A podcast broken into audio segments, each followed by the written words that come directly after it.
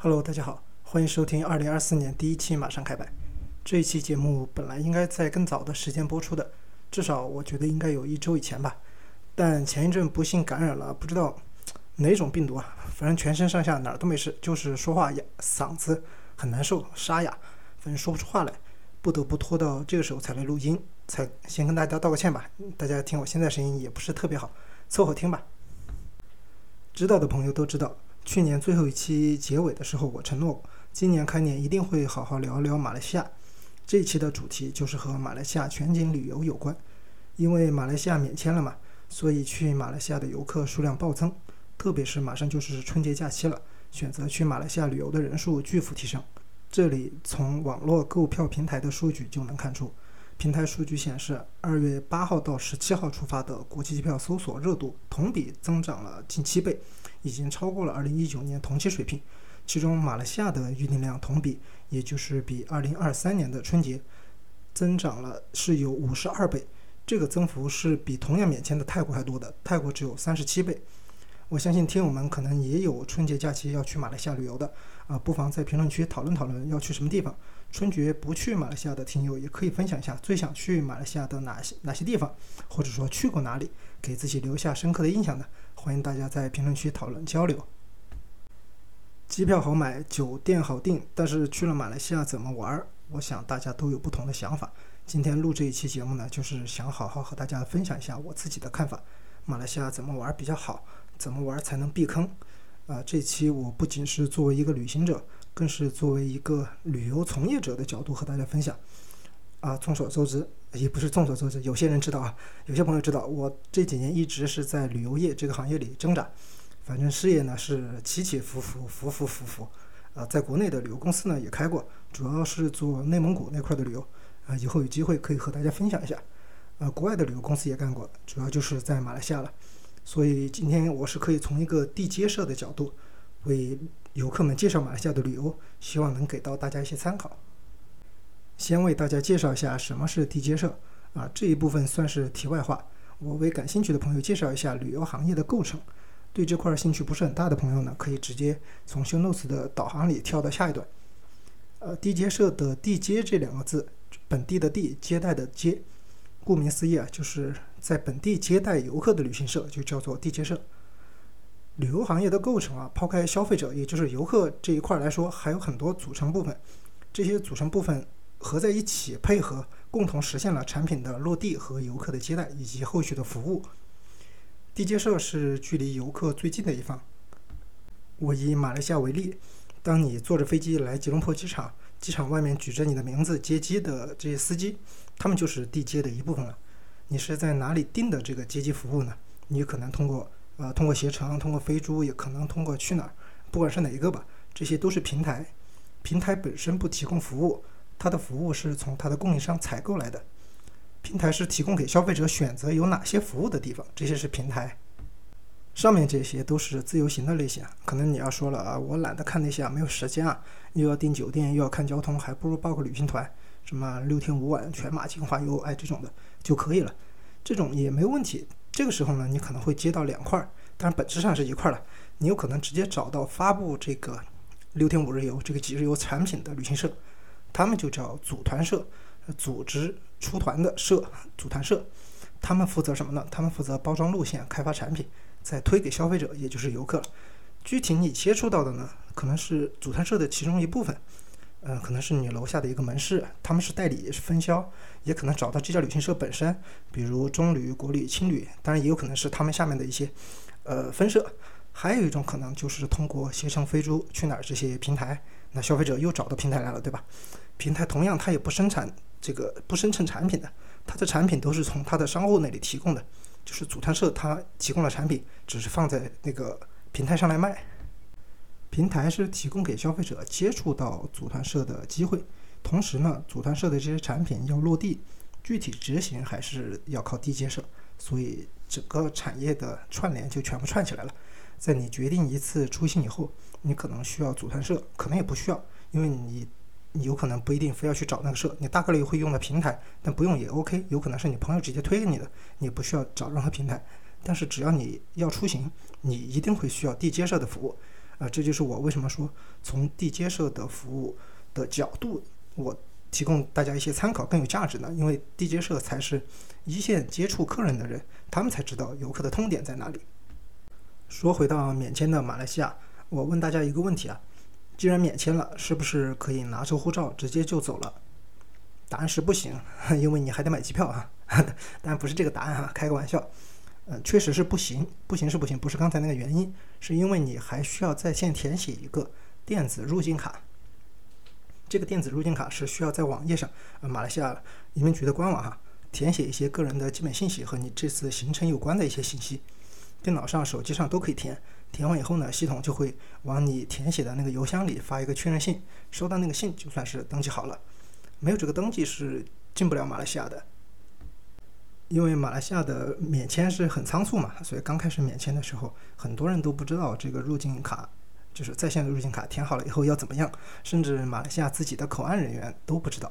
免签第一天的时候呢，我们新山的同事专门去新山口岸蹲守观察了一下，因为新新新加坡过来的人很多嘛，那天简直是呃人山人海，所有人都堵在那个地方，因为不知道怎么个流程。当时马来西亚移民局要求填好了以后要把那个呃在线的。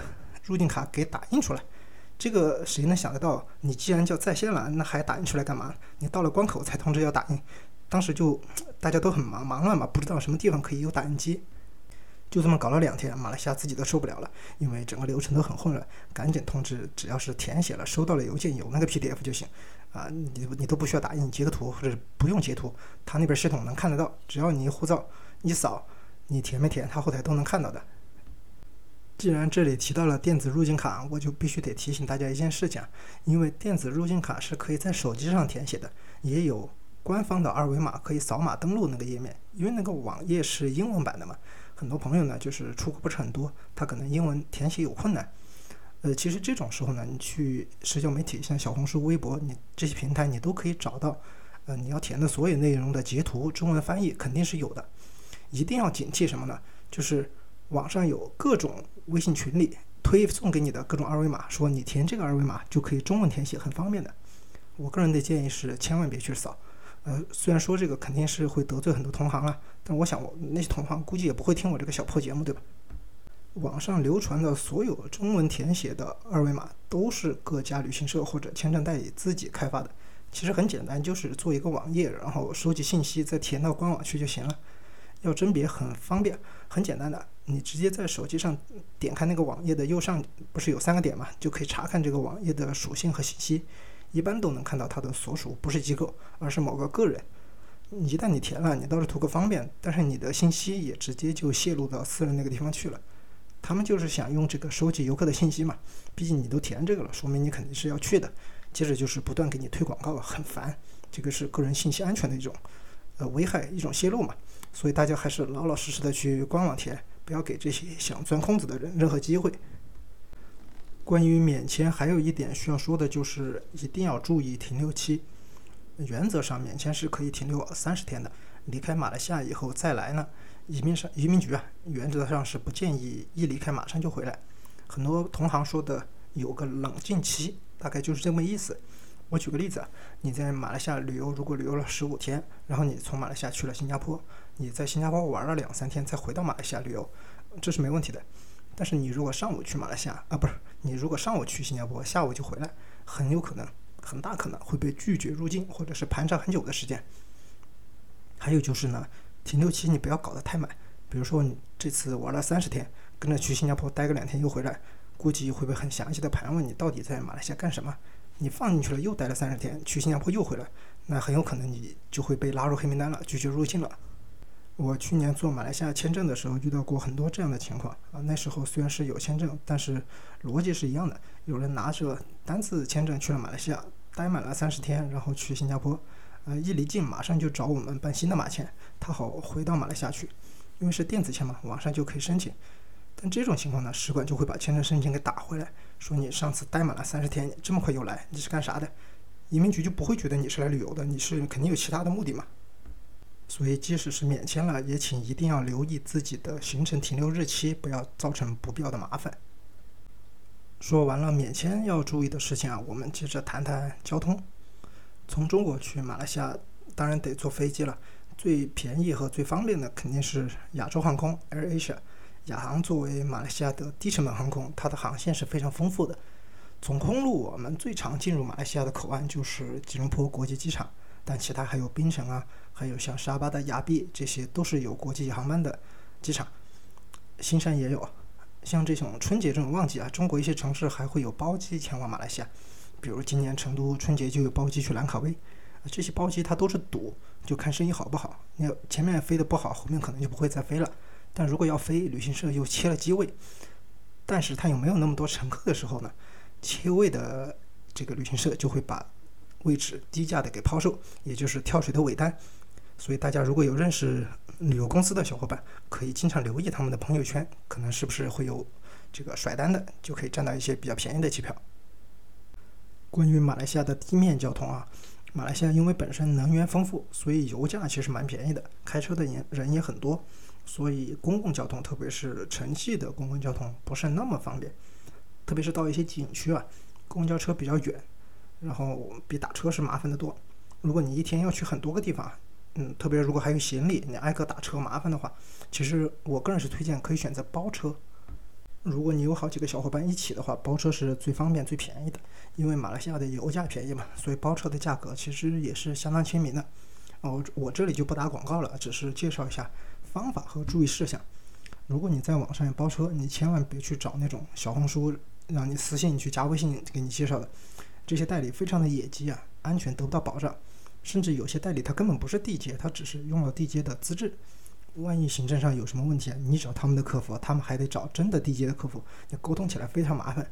万一有点急事，是根本没办法解决，很耽误事儿。最好的方法是找大平台。什么大平台呢？就是携程、飞猪、去哪儿这些都可以。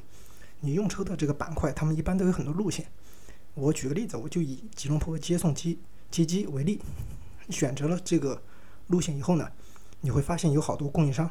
我个人是强烈建议选选择那种平台自营的，就是类似什么携程专车是吧？携程专车就是他们携程自己的自营的服务商。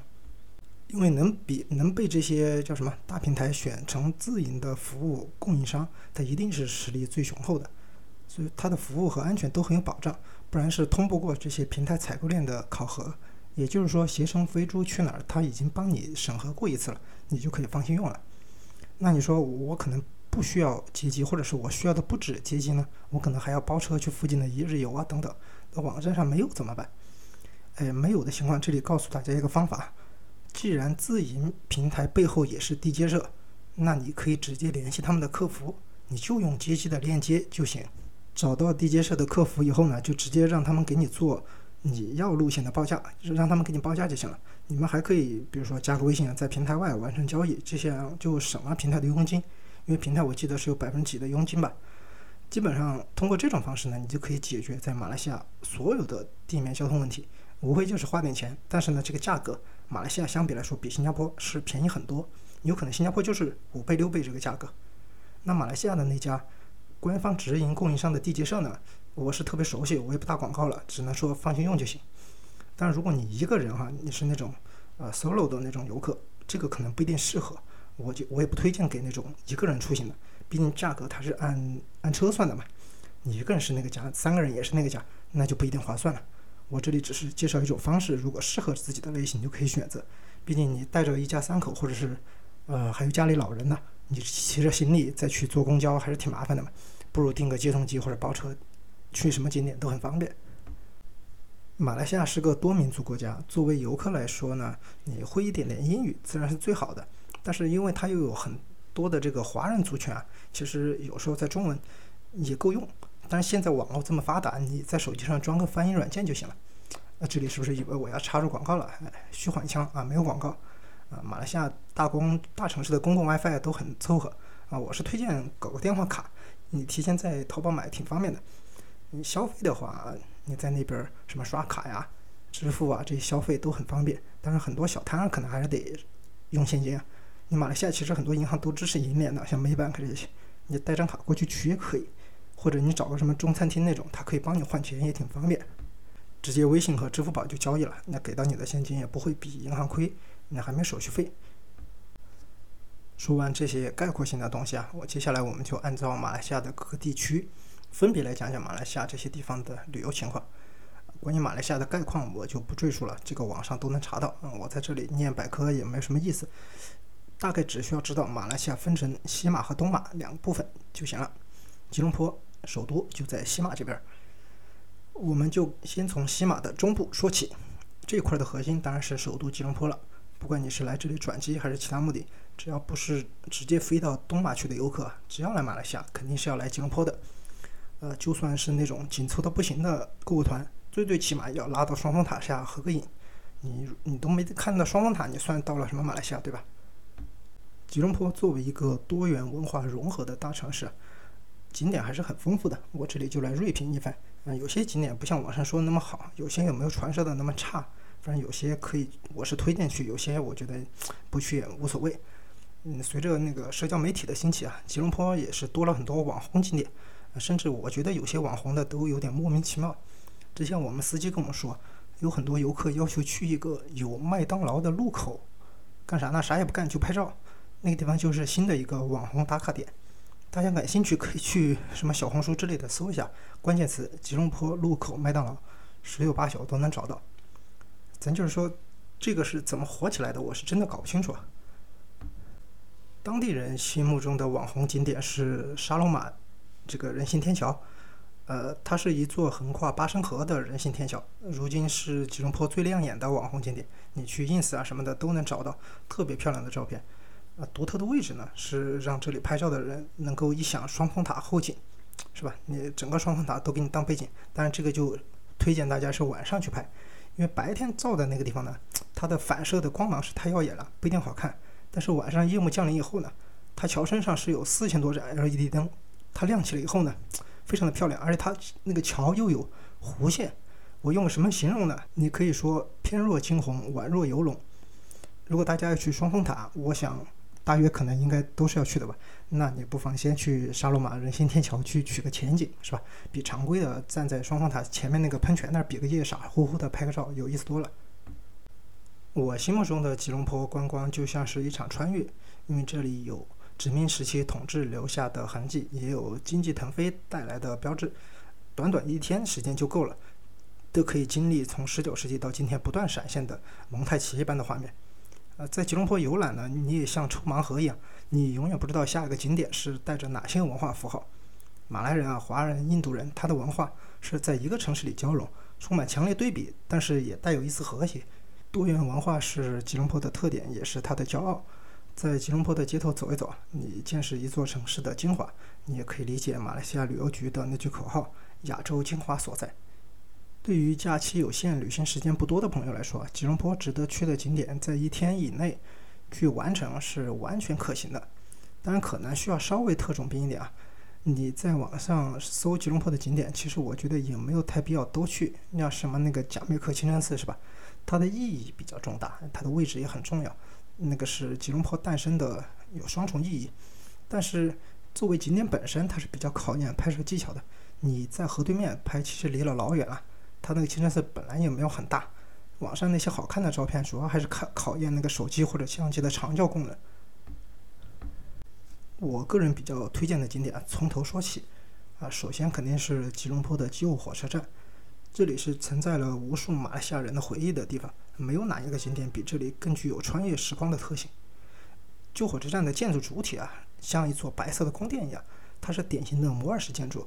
在吉隆坡这个，即使是这么多文化汇聚的城市呢，都仍然是格外出挑。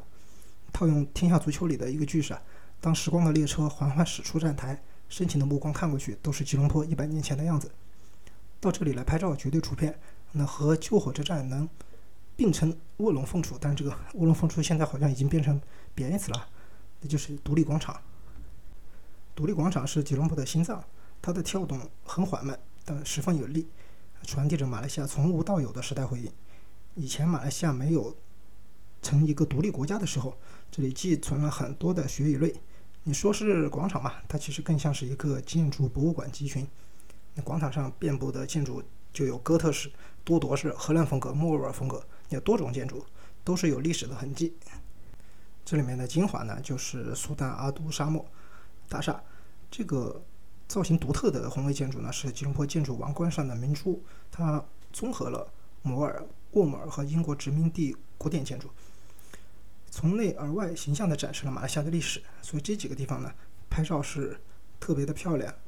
然后它也有背后有很深刻的历史意义，你去写个什么评论也是非常有深度的。我给打个分啊，都是十分推荐的，必推荐必去的地方。马来西亚是一个回教国家，在吉隆坡，清真寺自然是随处可见的，其中也有许多是开放给游客参观的。如果大家在宗教上没有什么忌讳啊，可以在尊重当地人信仰风俗的前提下去参观一些漂亮的清真寺。这个尊重包括了衣着，像短袖短裤或者是短裙这种的，就稍微注意一下。但有些清真寺门口它也有戒长袍或者长裙的，都可以留意一下。吉隆坡的清真寺里面，我个人比较推荐啊联邦清真寺。作为吉隆坡面积最广、规模最大的清真寺呢，联邦清真寺的外形格外具有对于马来西亚来说仍然非常的异域的风格。它是以蓝色为基调的联邦清真寺，堪称伊斯坦布尔那个蓝色清真寺的姐妹。也很像，在它的奥斯曼风格的基础上，融合了马来亚风格，使得清真寺的外形和内部的结构更加本土化了。许多新人都会选择在这里举办婚礼，所以去参观的时候真的是很容易感受到幸福。前面也说了，马来西亚主体上是由马来人、华人和印度人组成。在吉隆坡旅行的时候呢，我们也会推荐选择一个印度教的景点，这样才算全景了解了吉隆坡嘛。吉隆坡近郊其实已经出了吉隆坡市了，刚出去一点，有一个景点叫黑风洞。黑风洞是马来西亚印度教的圣地，是吉隆坡这个多元文化和宗教文明大熔炉的重要组成部分。这里最出名的是它的二百七十二级彩虹阶梯，我想你在社交媒体上随便一搜，一定能看到特别出彩的照片。不过这个彩虹阶梯啊，是真正包装出来的，至少二零一九年之前，我记得。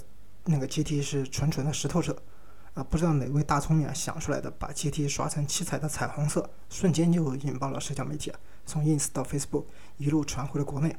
现在去那里的你简直就要和各种网红抢位置，但不得不说，找好找到好的角度拍出来确实很漂亮。当然，你既要和游客抢位置，你还要注意你不要被猴子把东西抢了，特别是拿着那个吃的喝的，你要防别人的游客把你挤掉了，还要防猴子给你偷了。啊，这里的那个猴子也是很有名的，很上相，长得还行。虽然不如峨眉山的那么顽劣吧，但稍微注意一点。爬上二百二十二百七十二级阶梯啊，进入山洞的深处啊，里面是建成百年的印度教的神庙。对印度教没有什么信仰的朋友，可以单纯当做比较有意思的建筑参观一下。特别是那些彩塑神像，都是挺精美的，拍照出来也是挺漂亮。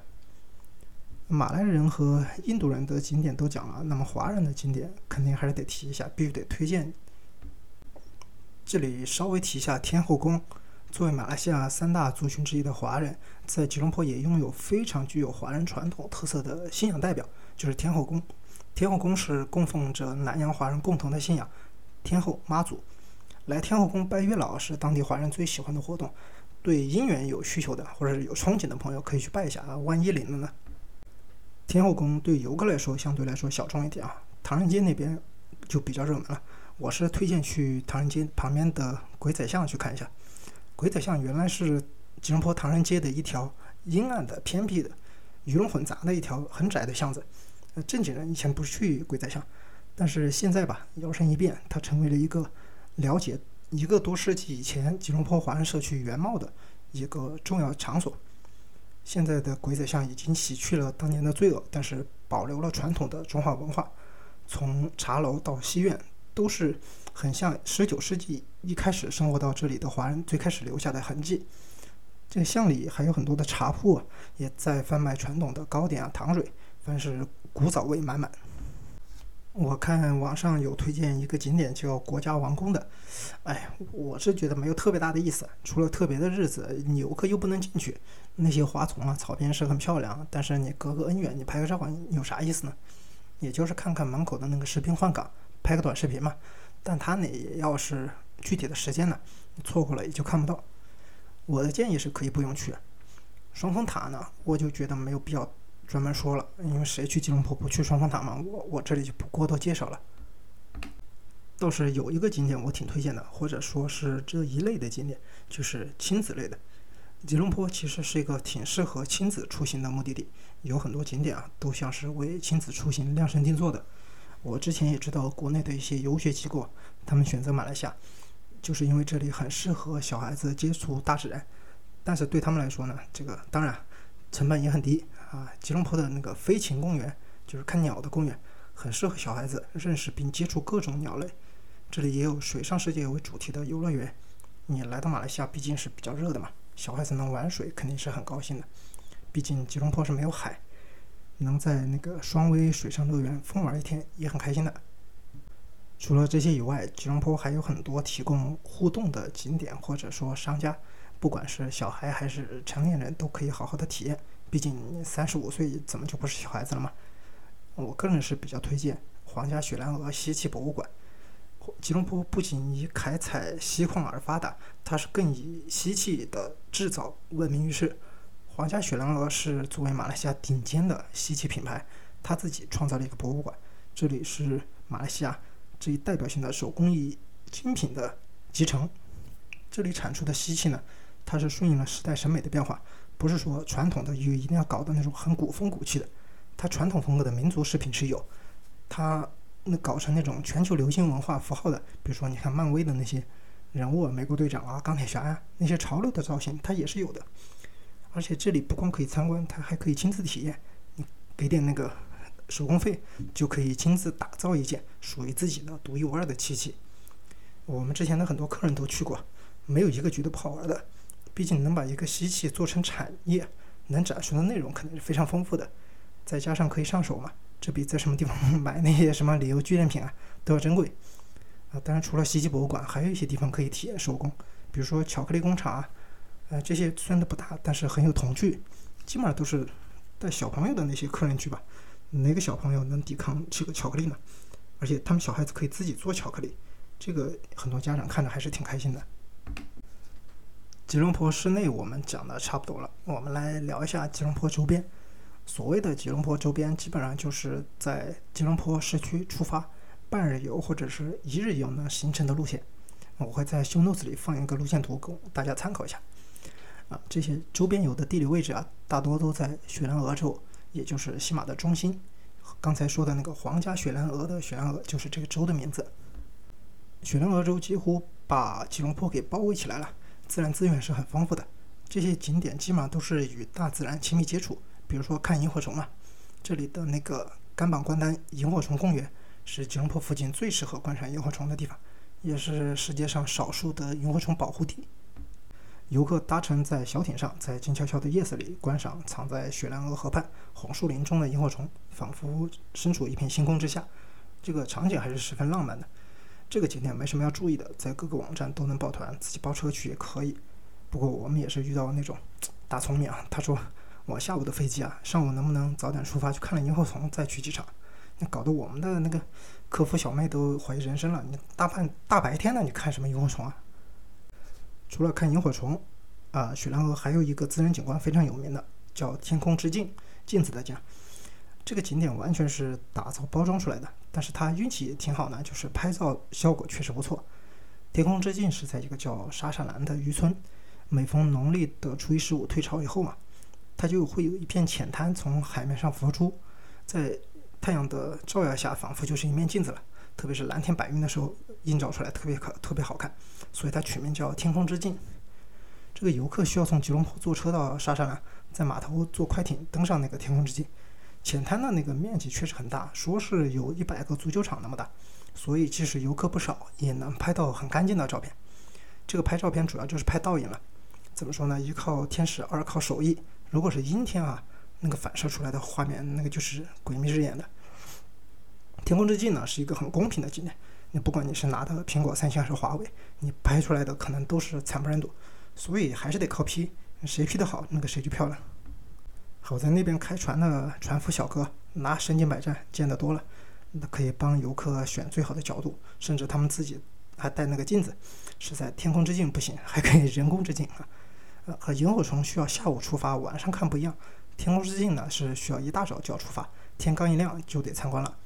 所以有人问能不能早上去天空之镜，下午去看萤火虫，我只能说你身体真棒，你很适合特种兵啊！我这个年纪肯定是扛不住了。当然，吉隆坡周边最有名的景点还是云顶啊，云顶过于有名了，我这里就不念百科了，只能说云顶一日游是完全能实现的，甚至有过客人半日游，真就坐车过去，坐缆车再上去，玩了个把小时吧，就觉得很无聊，就下来了。其实云顶一日游是比较合适的。云顶上面还是可以玩一阵的，如果遇上演出就更好了。当然，我还是不建议大家赌博。说云顶那个一日游呢，主要是附近还有一个小景点，有很多人不知道，叫法国村，它是完全仿照法国南部小镇科马尔的那个场景建造的，打造了一种16世纪法国小镇古香古色的味道。你路过还是可以去看看的，专门看没必要。吉隆坡市外还有一个新城，叫布城或者叫太子城。普查加亚，这里是马来西亚联邦政府的新的行政之城，有点像雄安新区梦中自己的样子。这里还是有几个景点，拍照蛮有感觉的。最漂亮就是那个粉红色的布特拉清真寺，我看也有叫水上清真寺的。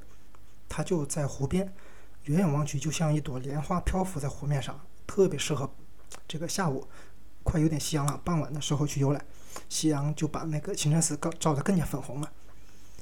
清真寺旁边还有就是首相的办公室、办公楼吧，这个建筑拍起来比王宫还雄伟。太子城的位置呢是在吉隆坡市区和吉隆坡国际机场的中间，所以这非常适合做一个顺路的景点去参观。如果是红眼航班早班机到达，你可以订个接机，吃个早饭，然后顺便去玩一下。等到了吉隆坡市区呢，就是中午以后了，正好酒店也能入住。如果你是下午的航班呢，你可以早上订个送机，去太子城顺顺便玩一下，然后再送到机场去，时间是非常合适的。太子城这个地方，嗯，顺路去玩是可以的，专门去玩再走回头路，我个人是觉得不太推荐。前面说了吉隆吉隆坡是不靠海的，那吉隆坡人去最近的海边是一个叫波德森的地方，这里也可以算作是吉隆坡周边一日游能到的地方。当地人呢，周末去波德山海边烧烤呀、休闲，可以当做一个后花园。但这里海水不行，或者说整个西马的西海岸海滩都不咋地。很多当地人来这里也不下水，就是看看海，海边烧烤就完事儿了。啊，如果时间不够去海岛，你来了吉隆坡，实在又想看海，就只能来波德森了。波德森这个地方呢，它就是一个音译，这个名字，Port Dickson，迪克森港，它的音译，Port Dickson，波德森。呃，这里休闲度假酒店啊，从五星级的水上屋到廉价的风扇房都有。说起来倒是中国旅行团最爱的地方。那些廉价的购物团从新加坡拉来新山，然后一路拉到波德森，就住在这个地方。因为对旅行团来说，他们呃拿房比较便宜，因为是拿很多房嘛。这里又能看到海，对客人有交代嘛。你关键是这个附近啥也没有，你不怕客人跑，主要是附近也没有什么可消费的地方，可以把客人的钱包全部安排进自己的购物店。所以那种你看新马团，它最低价的购物团就最爱这个地方了。吉隆坡周边除了各个景点，还有一个我特别推荐的地方，不是具体在某一个地方，而是某一类景点，就是水果庄园，或者说榴莲庄园吧。你到了马来西亚来了，怎么能不吃榴莲呢？很多地方都有面向游客开放的热带水果庄园，一般几十马币起就可以放开吃一天。你找好季节，榴莲季，你就过来吃，特别新鲜。庄园主会带你去看那个榴莲树，教大家怎么砍榴莲。最后在庄园的餐厅，你就放开自助吃各种新鲜水果，吃到吐为止。这种榴莲庄园呢，西马到处都有，你吉隆坡附近也有，你找个有经验的司机就行。西马的中部，吉隆坡、雪兰莪的部分基本上就这样。下面我们来到西马的北部，霹雳州、槟城、吉打这一块。西马的北部呢，它是以种植产业为主。保留了相当浓厚的乡土氛围吧。这一块的路线推荐：从吉隆坡出发可以直飞槟城，槟城到兰卡威之间是有渡轮的，然后兰卡威和吉隆坡之间也有直飞的航线，所以可以飞到槟城去，槟城到兰卡威，兰卡威再飞回吉隆坡。当然也可以走一部分路上啊，毕竟霹雳州的首府怡保还是很值得一看的。吉隆坡到怡保再到槟城呢，可以坐车。后续的路线就一样了，从兰卡威再飞回吉隆坡。当然，北部还有很多值得去的地方，这些针对时间没那么充裕的，你要待个三十天深度游，可以去海北北部很多地方可以探索。上面说的这些路线呢，基本上就符合，嗯，你时间不是很多，只是短暂去马来西亚旅游一下，基本上这个路线是可以的。那我们从北到南说起，先看最北边的兰卡威岛吧。你在网上搜他的信息的时候，也可能会看到林加卫或者弗洛肖伊这个名字，反正都是他。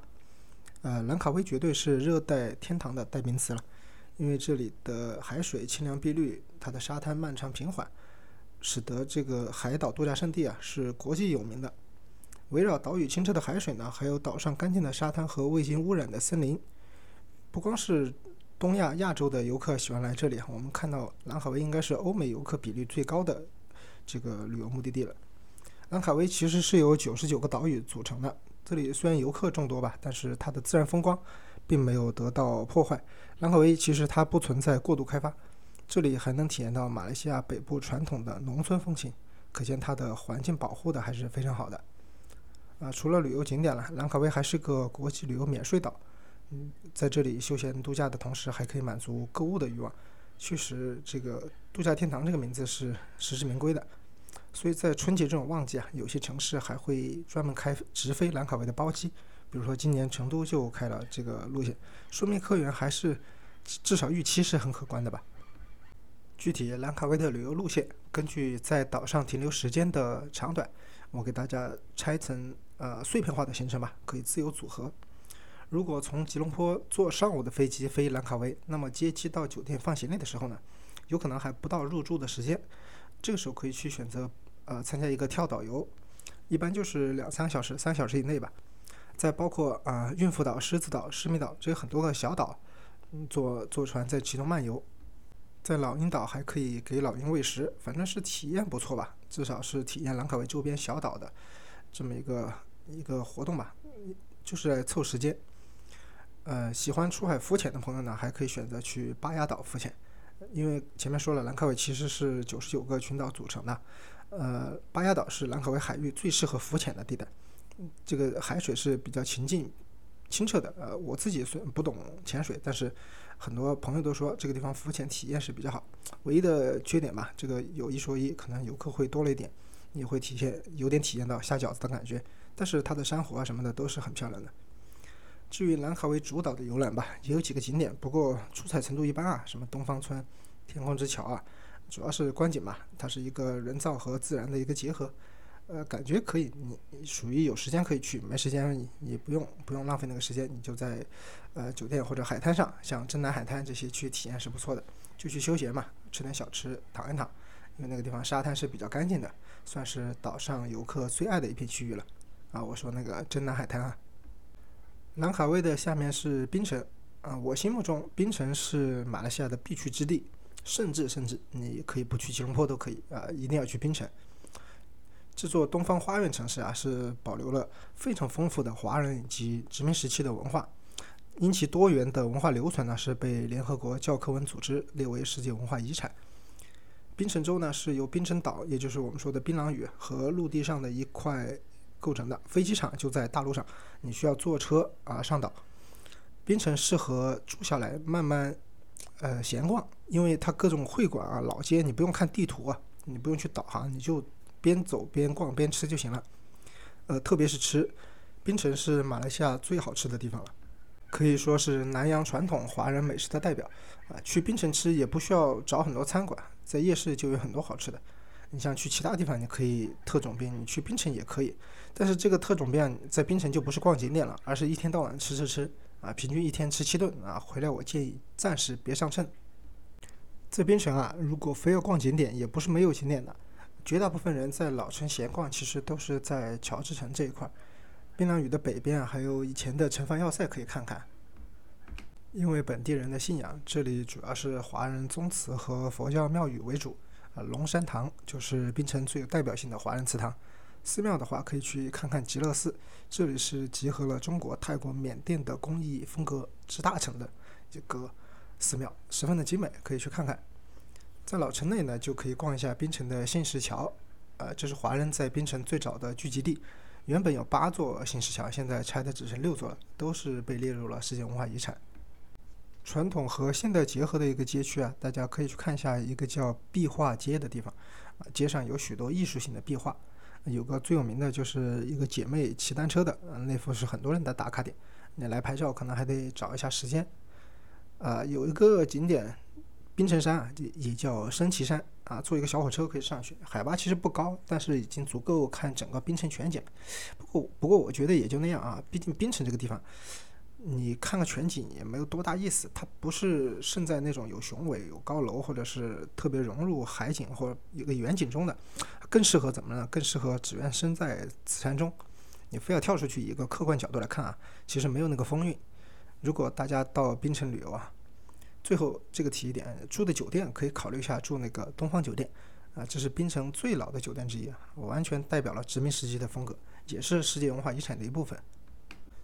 从槟城回到大陆上啊，去到霹雳州，这个霹雳啊不是雷霆霹雳的那个意思，虽然是那两个字，在马来语里啊它是银色的意思，因为这里是盛产锡矿，呃，只是早年人啊误以为这是银矿，所以就以银色命名了。啊，霹雳州也有一个世界文化遗产，就是位于呃加瓜拉江沙再往东北走一点一个小地方小镇叫玲珑啊，玲珑谷地的霹雳人洞穴考古遗址。啊，这是早期人类的这个活动遗址啊，考古遗址，呃，保存的也不是特别的完善，嗯，就几个洞穴可以看一下，而且公共交通很不方便，真不方便。你对于世界遗产没有狂热爱好的就没有必要去了。呃，霹雳州最有名的旅游目的地肯定是怡保市了啊，这里是霹雳州的首府，拥有和槟城不一样的，但是另外一个风格的华人社区啊，做华人的这个性质来说，它不如槟城那么纯粹，这里更加融合一点吧。呃，怡宝最有名的是它的咖啡产业，全马知名的这个旧街厂咖啡啊，就是从这里诞生的那个白咖啡。呃，怡宝是马来西亚最大的白咖啡产地。呃，我的那个吉隆坡小伙伴跟我说啊，当地那个华人老板就劝他，哎呀，你不要去买什么咖啡了，你自己做一个咖啡品牌吧。你做出来以后拿到中国去卖，啊，你想做什么样的品牌都可以，反正最后都是他们代工。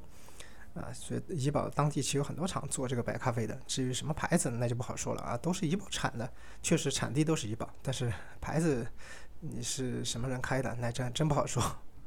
呃，霹雳州除了怡保这样的城市呢，还有一个目旅游目的地叫邦格岛。呃，不过这个也是怎么说呢，不是很推荐。我大概介绍一下吧。邦格岛它是一个群岛，其实是由好几个岛屿组成的。如果你很有钱啊，又想去个离吉隆坡没有那么远的海岛度假地。我指的那么远是没有兰卡威那么远哈，你就可以选择邦克岛，它有个度假村叫绿中海啊，不管从景色还是服务呢都可以啊。它那个翡翠湾是被评为马来西亚最美沙滩之一。但是话也要说回来啊，邦克岛就是纯纯一个岛，你真的没有任何其他东西可以玩，你除了沙滩可以看一下，就在酒店里待着，你酒店还不便宜啊，那个性价比岂止是不高，简直就是很低。所以要看看是不是适合了，就是富哥啊，vivo 五十这这种可以去啊。我个人是不怎么推荐，只是介绍一下有这么一个地方。呃，他们网上买流量也是挺来劲儿的，所以很多社交媒体都能看到绿中海的广告。啊，这里就简单介绍一下这个地方啊，认清营销就可以。当然，如果想体验刺激的呢，还可以去一个主题公园，叫做怡宝遗失乐园，啊，全都是那种呃动感的、刺激的、冒险的那种项目。反正是挺刺激，而且还包括一个天然温泉，而且这里还是夜间公园，所以全家出行你日夜玩乐都可以。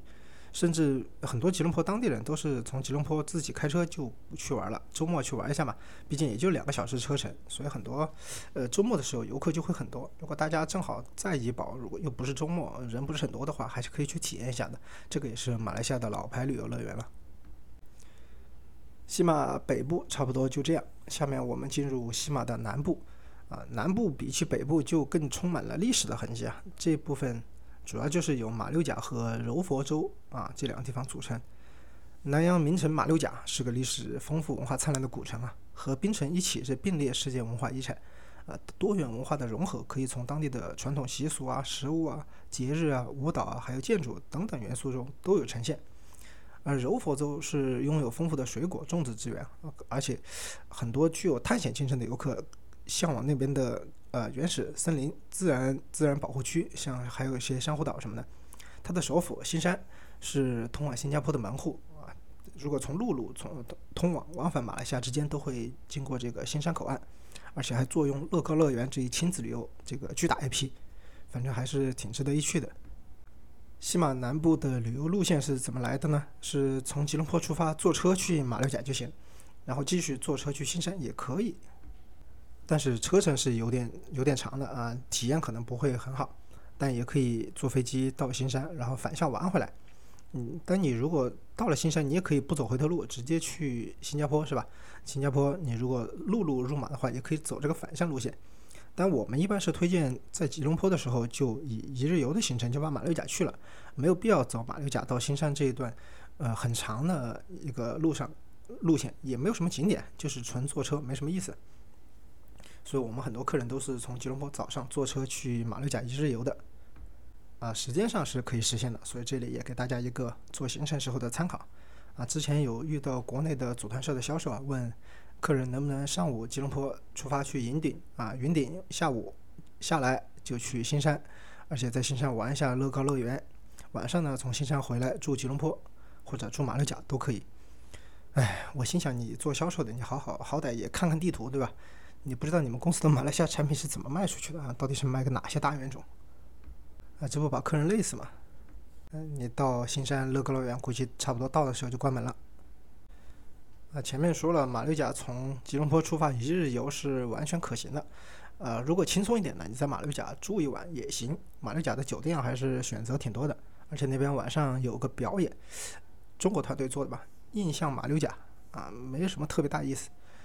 马六甲城外有一个景点海峡清真寺，因为它是正好在马六甲海峡的口上。背后的海景拍出来是蛮漂亮的，特别是晚上啊，清真寺亮灯以后特别好看，大家可以去搜一下这个海峡清真寺。呃，市区的景点相对来说就比较集中了，它一块是呃葡萄牙、荷兰、英国各个殖民阶段的建筑遗存，一边是华人聚集的这个社区老街、机场街，就全程在马六甲市区步行就可以了，你基本上不需要什么交通工具。荷兰红屋、葡萄牙村、圣保罗教堂、圣地亚哥古城门这些。在马来西亚老城中心啊，都非常成熟的步行路线导览，它里面示意图什么的都很清楚。当然，如果你对历史特别感兴趣啊，你可以在荷兰红屋那个地方请个导游，它前面广场野岛是很多的啊，你不找正规的其实也无所谓，加个叹号就行。呃，机场街呢就是华人社区，这里有特色的这个巴巴娘惹文化传承，呃，从手工艺啊到饮食啊都是文化融合的产物。什么是巴巴娘惹呢？巴巴娘惹就是华人和马来当地人的结合的后代，他们的男性叫巴巴，女性叫娘惹，娘惹那个纽亚。有人称他们是土生华人或者海峡华人啊，因为在马六甲这边是比较多的嘛，所以海也有海峡华人这个称号。他们的生活习俗呢都有文化融合的影子，比如他们的那个娘惹刺绣，它的根本是从中国传来的中式刺绣，然后受到了移民者这个殖民者。带来的欧洲刺绣的工艺影响，结合演变成具有当地特色的手工艺技法。它的餐饮也是也是这样的。娘惹菜是一种融合菜，不过我不确定是不是每个人都习惯这个口味啊。前些年吧，嗯，我估计至少得有十多年了。就肯德基在大陆推出过一款这个娘惹鸡翅，卖的不是很好啊，很快就下架了。可见这个接受程度还是有限的。呃，大家去马六甲一定要去吃当地的那个鸡饭。就像海南鸡饭那样的，但是马六甲的鸡饭呢，它是把米饭捏成小球来吃的，很有特色。嗯，如果大家对娘惹文化有兴趣，又不想看那种比较枯燥的解说，你可以去网上找一找，我不知道还能不能找到一部电视剧叫《小娘惹》，是零八年的那部啊，不是后来央视翻拍的那部。就对了解，虽然它剧情有有点狗血，但是对了解娘惹的那种生活习惯文化还是有有帮助的。离开马六甲，我们南下柔佛州。柔佛州是马来西亚最南部的州，拥有漫长的海岸线。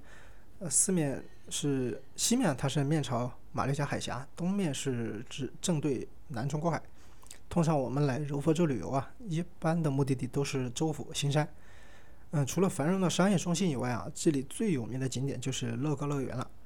新山乐高乐园是亚洲第一个乐高主题乐园。通常到这里都是年轻的小伙伴或者是大人带着孩子了，这我推荐，如果有条件有时间的，可以去住乐高的那个主题酒店，就是在乐高酒店门口的那个。这里特别适合带小孩子住啊，因为它每间房间都是主题房，在乐园玩了一天，回到酒店房间还可以继续玩。啊，如果从吉隆坡过来的话，玩了乐高乐园，还可以带小孩去新加坡嘛，什么海洋馆啊、环球影城啊继续玩起来。反正孩子肯定这个玩的一路是很开心的。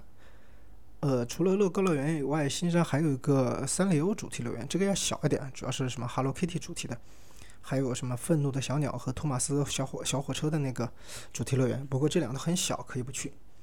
所以你看，这个新山它是主打这种各种 IP 的，所以很多国外游客对这种 IP 有。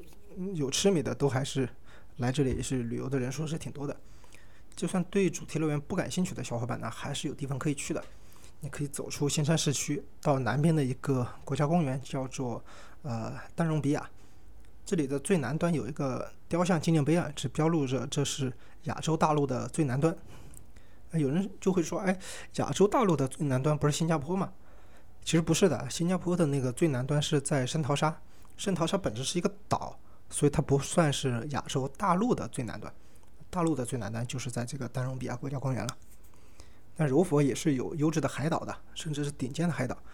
前面不是说了吗？就是西马的西海岸没有什么顶尖的海岛，但是柔佛州是横跨西马的东西海岸的，西海岸没啥，东海岸就不一样了。啊，柔佛州的刁曼岛绝对是马来西亚排名前列的海岛，每年来这里潜水的游客数不胜数。啊，刁曼岛是东海岸离岛里最大的一个。上面的壮观的瀑布、浓密的森林，还有清澈的海水，是它最大的招牌。刁曼岛什么都好，就是交通不太好。呃，要上岛的话，从新山要开很久的车去码头。啊，以前吉隆坡是好像是成功航空吧，印象中可以直飞刁曼岛的，后来取消掉了。那刁曼岛就变得没有那么方便去了。但如果到了新山啊，喜欢海岛的游客可以冲一把。借着刁曼岛的话题，我们的行程就进入下一个部分——西马东海岸。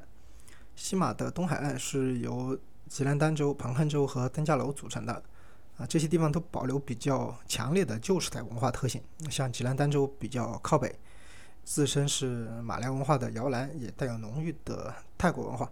但马来西亚北边几州和泰南三府的关系，这里就不多赘述了。感觉可以出一期边境线的内容啊！啊，虽然这几个州文化浓厚，但是作为一般游客来讲啊，来这里不是来享受文化的，有且只有。东海岸外的那几个度假岛屿：停泊岛、浪中岛、热浪岛等。前面说的这几个岛都不能直接的飞上去，需要先飞到附近码头的城市，再坐船上岛。去停泊岛是飞到哥打巴鲁，去热浪岛和浪中岛是飞到登嘉楼。呃，需要注意的是，哥打巴鲁这个地名，和东马沙巴的首府雅碧哥打金纳巴鲁名字是很接近的。呃，曾经遇到过不少客人买错了机票，酒店订到沙巴，结果飞机飞到哥打巴鲁去了。你相当于买去首尔仁川的机票，结果买去了宁夏的银川啊。下飞机看到沙漠，一头雾水了，属于是。不管是从哪个城市的码头去哪个岛，都不用担心交通，因为这几个岛上都是那种纯度假式的套餐式的酒店，也包括餐饮啊、浮潜啊等活动，以外还包括码头上岛的接送。所以只要订好的度假村，注意它码头发船的时间，在那个时间之前飞到当地就可以了，不然错过了那个接驳船就只能包船了，那个价格就有点有点可观了。从哥打巴鲁上的岛是停泊岛，呃，停泊岛分成大小两个停泊岛，停泊岛的自然条件是比其他岛更好的，非常丰富，呃，除了白色沙滩以外，还有原始森林、棕榈树丛。这里最出名的是出海浮潜，看到海龟和珊瑚礁。呃，疫情以后呢，停泊岛是新开了一家度假村，条件是还不错的。上去就算不想潜水啊，在酒店躺尸也是挺爽的。而登嘉楼去的两个岛是热浪岛和浪中岛，这两个岛怎么说呢？比起停泊岛来说，它的开发更早、更完善。特别是热浪岛，是那个电影《夏日么么茶》的取景地。你想，那个都是什么年代了？我感觉这个电影出来的时候。呃，可能 有些听众朋友都还没出生啊，呃，所以热浪岛虽然开发完善，比起停泊岛来说是相对老旧一点，所以有利有弊吧。但上面的老牌度假村那个拉古纳，它的服务还是一流的，这个值得推荐。热浪岛是电影那个 叫什么《夏日乐悠游》那个取景地，相对来说更加幽静一点啊，不喜欢热那个热浪岛那么多人，然后那种太热闹的游客可以选择了这个浪中岛也是不错的，他们俩条件是很匹配的。但需要提醒的是啊，因为天气原因，在每年的十月份到次年的二月份，这几个岛都是不能上岛的，所以度假村也是不开的。要去这些海岛的游客，请选在三月一号以后再去。所以这个春节就别想了，我这里介绍一下，只是为了以后去方便啊，不要买了机票发现上不了岛就亏了。你在其他地方也没什么可玩的，你看登嘉楼就是一个什么清真寺啊，其他的没什么可逛的，去了就亏了。虽然这几个岛主要是休闲了，但是。这么休闲的地方，我不是很推荐老年人去，就是这么一个现实情况。如果你要赶上上岛的船，你就必须上午到达当地的机场，因为你从机场到码头还得要时间。所以从吉隆坡出发的航班就挺早的。那么头一天你要么住市区，吉隆坡市区，但是你就要起得很早了，你要四点钟起床去机场；要么住机场，但是那边住宿条件又一般，对老年人来说有点折腾了。出来本来是度假休闲的，你整的休息不好，对老年人的身体也不好。当然，东岸还有个彭亨州，呃，这个州我简单说几句就行了，因为它完全是自然资源，而且交通不算方便，啊，对大自然特别感兴趣的朋友可以考虑一下，不适合绝大部分游客。这里有马来西亚最长的彭亨河，啊，也有马来半岛最高峰大汉山，所以你看它的呃景点构成都是这种特别深入大自然的。来这边的游客呢，都是冲着那个大象保育园和海龟保育园来的，是非常有代表性。呃，还有可以选择去黎明彩虹瀑布的山里去徒步。所以你看这些景点哈，对于节假日出行的朋友都比较遥远，所以这个就一笔带过了。说完西马的东海岸，西马的景点就全介绍完了啊。我们来到马来西亚的另一个组成部分——东马。西马是在马来半岛的大陆上，啊，东马就是在婆罗洲的岛上。婆罗洲这个岛上一共有三个国家，马来西亚的东马自不必说，还有印尼和文莱。东马一共有两个州组成啊，沙巴州和沙拉越州。啊，其实这里还有一个行政区叫纳米，啊，以前也是沙巴的，后来成为联邦直辖区了。这里没什么旅游资源，来都是出差的，所以就不介绍了。比起西马比较多元的旅游资源呢，沙巴和沙拉越主打一个突出优势，突出优势就是他们的自然资源是他们两州最有竞争力的资产。未经污染的海洋公园，列入世界自然遗产的国家公园，来到东马一定要感受马来西亚的另一面，就是它的大自然。我们先从东马的路线说起吧。呃，除了国内个别城市可以直飞沙巴的首府亚庇之外呢，绝大部分去东马的游客都得从吉隆坡飞过去。但飞东马的航线可以说是村村通了啊，几个大城市全都能直飞。从吉隆坡可以飞沙拉越的古晋、石屋和梅里。飞沙巴州的航线是有亚庇和斗湖，在亚庇有很多出海或者内陆的一日游路线，而斗湖是去特别火的仙本那的门户。当然，如果时间合适，你也可以去文莱看看啊。基本上路线就这样。东马的部分，我们从沙巴州说起吧。沙巴州因为地处台风圈之南，所以被称为风下之乡，也就是说台风吹不到的地方。之前不是有个电视剧去有风的地方嘛？你去沙巴就是去没风的地方。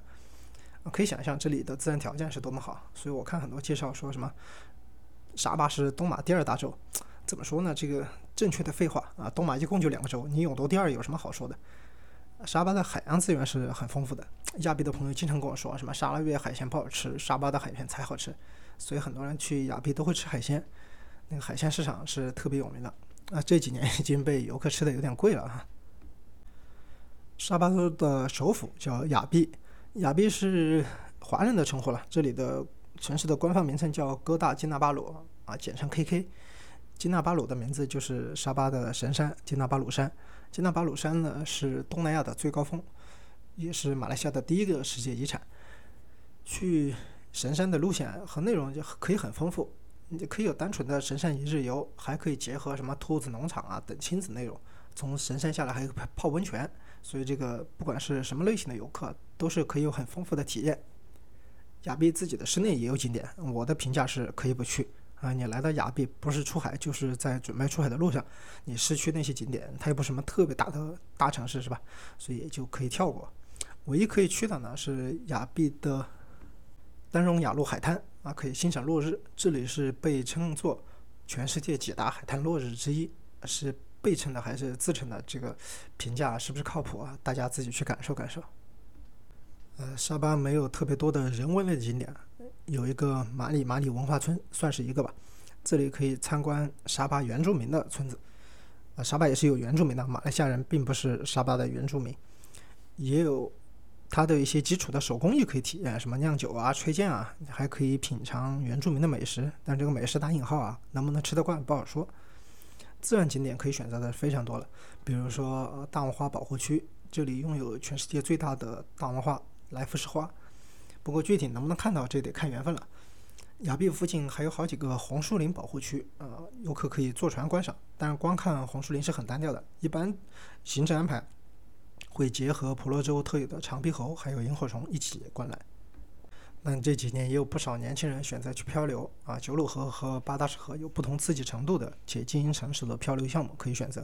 在雅碧市区可以找到很多报这种啊漂流项目的团，很好找。雅碧的海洋资源也很丰富啊。最有名的是美人鱼岛，你在任何地方都可以报到美人鱼岛的行程。这里的运营单位是非常成熟的，而且听说这两年还换了新船，出海的条件也好了。美人鱼岛如果条件有限、时间有限，可以选择一个一日游，一般是上午到了浮潜一次，中午在岛上午餐，呃，下午再浮潜一次，然后就返回亚庇了。同样也是出海的，有一个海岛公园叫东姑阿多拉曼。这个也是上午浮潜一次，午餐后呢就在海滩玩一下，下午就回了。因为它就是报团的话，它不会让你去特别远的岛，它就是选一个比较近的，相对来说玩的就不如美人鱼岛那么尽兴了。但是时间不充裕的啊，我是推荐你报个这种出海的一日游是最方便。特别如果你一个人啊，你去哪儿玩什么包船也不方便，参这种一日游是最好的。但是出海，我个人是推荐去美人鱼岛。离开雅碧往南飞一个小时就能到斗湖。斗湖本身没有什么玩的啊，来这里都是直接从机场坐车就直奔仙本那了。机场坐那个大巴一个小时就能到。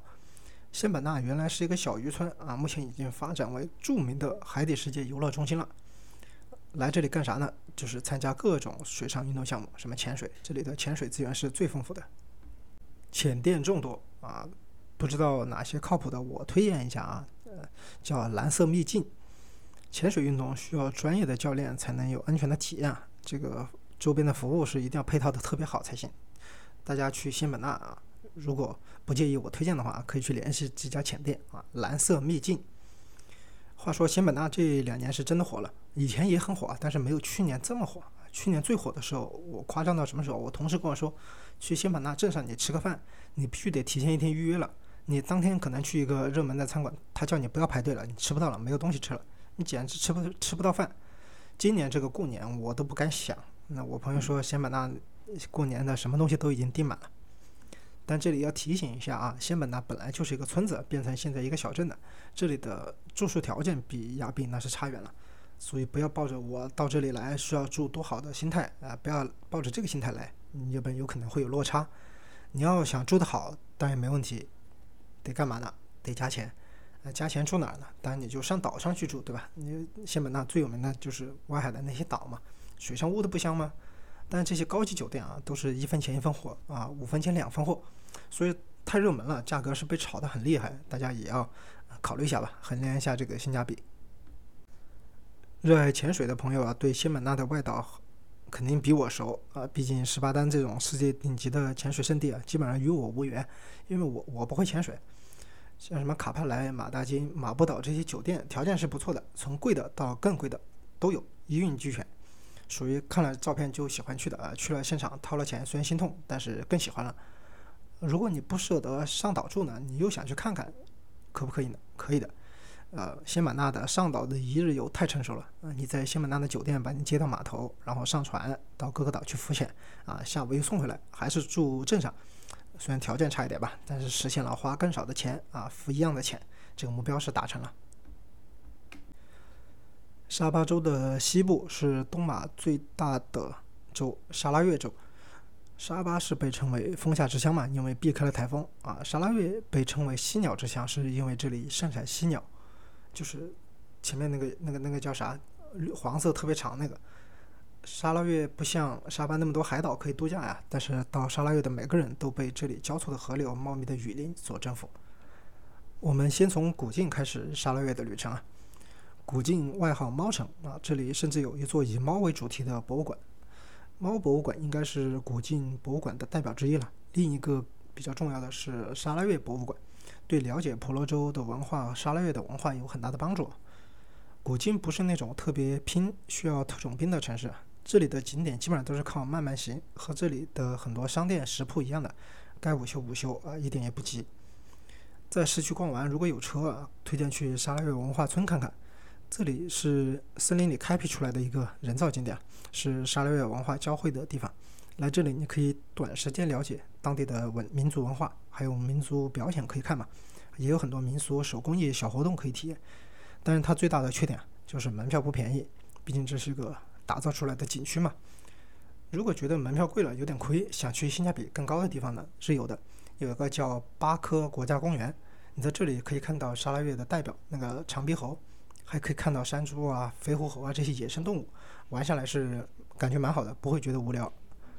回到市区呢，傍晚的时候可以去河滨公园，那个 Waterfront，河流是沙拉越的生命线，在沙拉越心中有重要的地位。在这里也是可以看看日落的啊，去过雅碧的朋友可以比较一下哪个比较漂亮。沙拉越的另一个重要目的地是梅里啊，这里出发可以去几个重要的国家公园，最有名的肯定是。母鲁山国家公园，这也是马来西亚的世界自然遗产。当然，去母鲁山也可以直接坐飞机去啊，这下来就是国家公园的门口，也是一个选择。母鲁山国家公园主要是看各种洞穴啊，洞穴内有各种各样奇异造型的钟乳石，其中的鹿洞，那个梅花鹿的鹿是成千上万蝙蝠的家啊，没有鹿，只有蝙蝠。如果时机好，还可以看到万伏飞天的壮观景色。还有一个清水洞啊，在洞穴内有一条溪水穿流而下，配上各种美丽造型的岩壁啊，是国家公园里最美的画面。很多人都在这里来取景。另外，距离梅里一个小时车程的尼亚国家公园也是很有特色的。来这里也是穿越各种洞，反正在梅里旁边的这些景点都是各种洞洞洞，一个一个的过。啊，这里还有考古学家之前曾经挖掘出人类历史痕迹的重要场地。回到梅里市区呢，你在海边能看到一座巨大的海马灯塔啊，这里是梅里的地标，来了不能不打卡。呃，傍晚的时候呢，可以去一个海滩叫布莱顿，这里是号称沙拉越最美日落的地方。哎，你看怎么东马这么多最美日落？大家可以去看看，挨个打分，看看谁到底才是最美的。至于前面提到一个叫石屋的地方啊，这里被称为小福州。来福州 不是来石屋，就是在各种公园逛逛逛啊，在各各条小街吃吃吃。当然，这里也是有很多多民族文化的聚集的代表，也可以看一下一般人的长屋，还有马洛兰人的土著村庄啊。不过，食物一般不是第一次来马来西亚就会选择的地方，倒是去多了那些海岛，有闲了以后可以去深入到石屋来看看。马来西亚各个区域的景点和路线安排基本上就这样啊，希望能给大家一些帮助。来马来西亚除了旅游呢，美食也是很有吸引力的。马来西亚的多元文化特性提供了丰富的美食传统和创意十足的本地食物，再加上品类众多的水果啊，无论是在城市还是海岛，外出用餐必定是个愉快的体验。啊，椰浆饭、nasi lemak 和巴东饭、nasi padang 都是米饭类的代表。如果你喜欢吃点汤汤水水的，必须试一下乐沙啊，laksa。马来西亚各地的 laksa 风格不一样，可以试试槟城的和新山的有什么区别。还有肉骨茶啊，它也是发源于马来西亚的南洋美食代表。不过肉骨茶的味道不是每个人都能习惯的，不要刻意勉强就行了。沙爹沙爹串也是很棒的国民小吃，我特别爱沙爹的那个调味。至于水果，前面也说了，你到马来西亚来怎么能不吃水果呢？特别是榴莲。其实马来西亚的榴莲不止猫山王一种，只是它的名气确实很大。总的来说，比起泰国的榴莲品质，马来西亚的榴莲呃遥遥领先。这我就要拉踩一下了。但比起猫山王，我个人觉得最好吃的是黑刺。每种榴莲的上市日期不同啊，黑刺上市很短，只有五六月。呃，猫山王是从六月中下旬到八月中旬，以及十一月中旬到次年一月的中旬左右都有上市。所以你来到马来西亚，你联系到那些好的水果商，要吃到猫山王是不难的。另外呢，除了榴莲，马来西亚的燕窝也是很有名的，这个算是购物特产了。呃，燕窝这一行的水很深，我把握不住啊，我就不多说了。至于其他特产，我感觉也没什么特别值得买的，可以参考一下来马来西亚的购物团、旅游团，他肯定会带你去买乳胶的啊枕头、乳胶的床垫啊，还有一些本土的药材，什么东格阿里之类的也会推荐。但是这种有神秘疗效的药物吧，东西到底好不好啊？应该是好啊，我肯定不能说人家不好。但是你放在购物店里那个价格，你买值不值？这个我不好说了啊，只能说你买我推荐，我我买我不买。关于马来西亚旅游的内容呢，就讲到这里。录这一期呢，也是出于对大家未来出行有所帮助的目的啊。作为一个马来西亚旅游行业的从业相关人员，做一些个人的推荐和一些。目的地行程安排的介绍，知道大家假期出行都是很不容易的，不要浪费时间。如果这期节目对你有所帮助，我会非常高兴。这也是我年末度假前最后录一期节目啊，等二月初度假回来，争取过春节之前吧，再更一期。非常感谢大家的收听，我们下期再见。